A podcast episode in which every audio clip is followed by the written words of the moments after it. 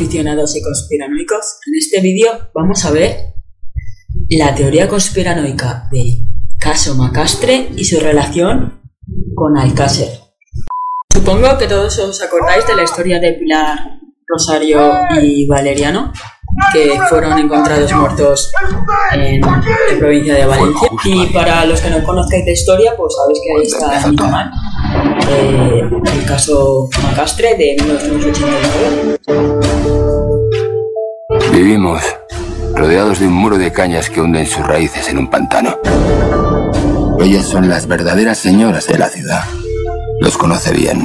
No hace mucho fue uno de ellos. Esta película española U es un escritor de novela negra Una mucho más que es una especie de vengador y esto se desarrolla la película, quiero decir, en Valencia y el elemento común en los crímenes que narran sus libros es la corrupción política, ya que el asesino se ensaña contra este tipo de personajes.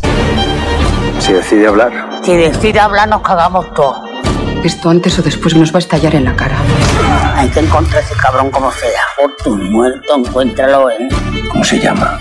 ¿Dónde vive? Las multas. Quiero saber todo. Lo que me está pidiendo es muy grave.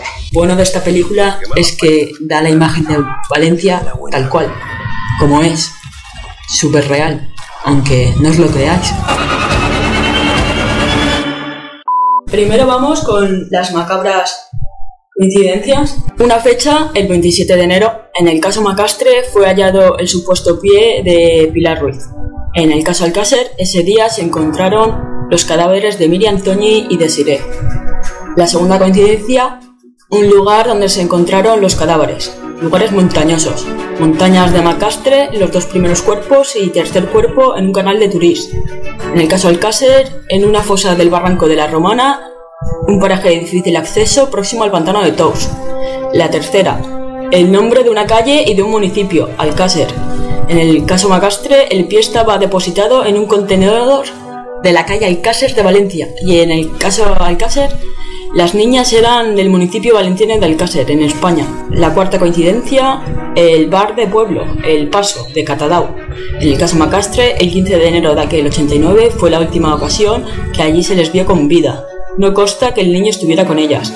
Y en el caso Alcácer, cuatro años más tarde, acudieron Ricard y Anglés a comprar bebidas y bocadillos la noche de los de autos. Quinta coincidencia es que las tres víctimas mortales eran de 14 y 15 años. En Macastre, Francisco Valeriano, su novia Rosario y María Pilar. Y en Alcácer, Miriam Toñi y Desiree. Y bueno, una suscriptora me comentaba hace dos meses que el alcalde de Burchasot tenía la respuesta. No he encontrado ningún tipo de información que sea totalmente verídica acerca de que este hombre pueda estar implicado. Solo son conjeturas, tratando de dar luz a un caso del que no se sabe nada hace más de 31 años y basándome en teorías de blogs que no demuestran nada, voy a tirar de la hemeroteca de verdad.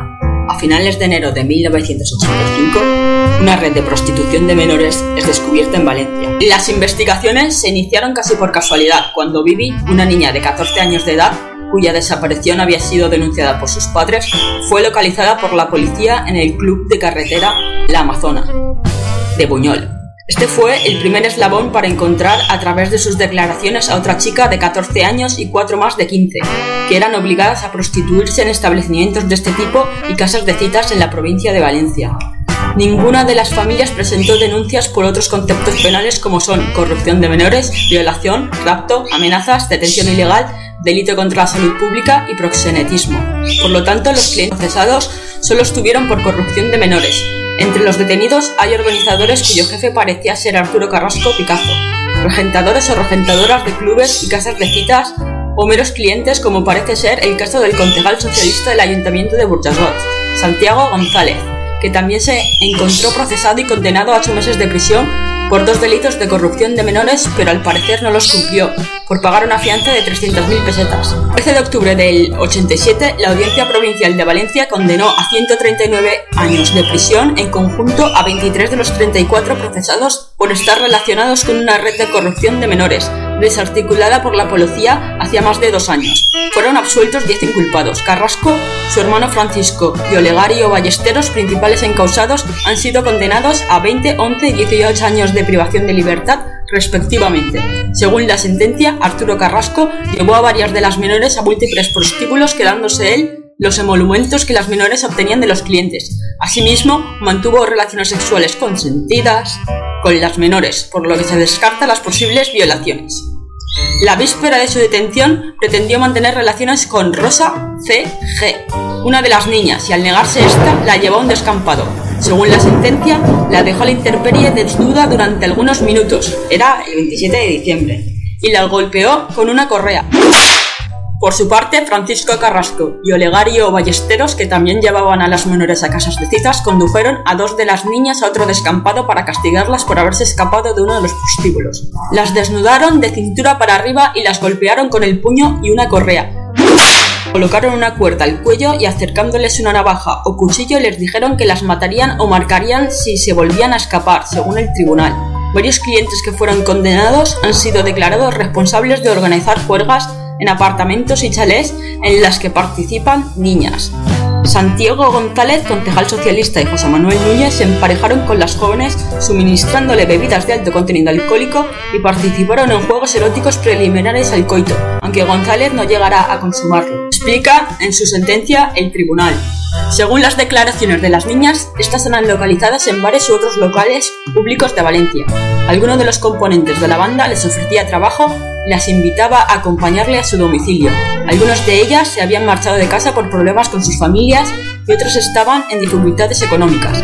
Si las chicas accedían, eran conducidas a un piso situado en la barriada valenciana de Benicalao, al cabo de unos días. Los organizadores de la red las obligaban a prostituirse y al negarse comenzaban los malos tratos por parte de sus secuestradores, que les impedían huir. Han denunciado en sus declaraciones todo tipo de vejaciones y agresiones, flagelaciones, patadas, puñetazos, ahorcamientos simulados y violaciones. Seis de las niñas de la red fueron indemnizadas con 500.000 miserables pesetas en total.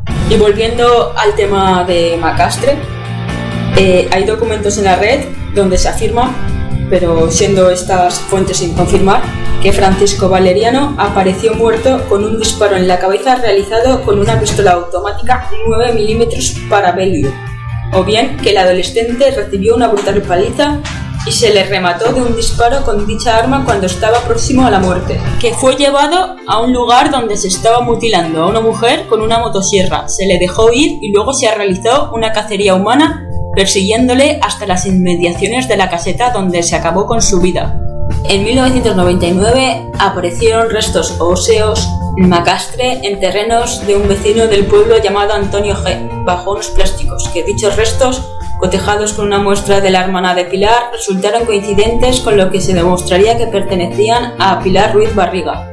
En estos documentos no se cita la fuente y tampoco he podido localizarla, por lo que en principio no los he utilizado como fuentes primarias, ya que no lo he podido confirmar. Eh, por lo tanto, los considero meras conjeturas. Lo que sí se sabe con certeza es que dentro de la caseta y en los alrededores, lo único que se encontró fueron unas huellas de botas militares de un número 46. Y mi pregunta es, ¿realmente hubo militares con los tres jóvenes? En septiembre de 1989 localizan en Valencia un campo de entrenamiento de mercenarios. Una finca situada en la localidad valenciana de Paterna servía de campo de entrenamiento para mercenarios contratados por los narcotraficantes colombianos, quienes eran instruidos por oficiales del ejército israelí y era utilizada para instruir a los asesinos a sueldo. Se entrenaban en Valencia con la cobertura de empresas de seguridad españolas. Los mercenarios recibían instrucciones en combates cuerpo a cuerpo, armas blancas, artes marciales y armas ligeras. Varios testigos afirman haberse encontrado en ocasiones con los supuestos mercenarios que viajaban por la zona en vehículos todoterreno y vestidos con trajes de campaña. Algunos de los mercenarios echaron de la finca a los vecinos que se encontraron en la zona, pero ninguno de ellos denunció. Incluso algunos de los vecinos expulsados lo fue a punta de pistola por hombres vestidos en traje de guerrilla. Los mercenarios pasaban una temporada en Israel y después eran enviados al campo de entrenamiento en España, donde también comenzaban a familiarizarse con el idioma español. De ahí, los asesinos a sueldo se incorporan a los ejércitos privados de narcotraficantes colombianos. Lo que me lleva a hacer una nueva pregunta. ¿Quién deja entrar a los capos de la droga colombiana en España?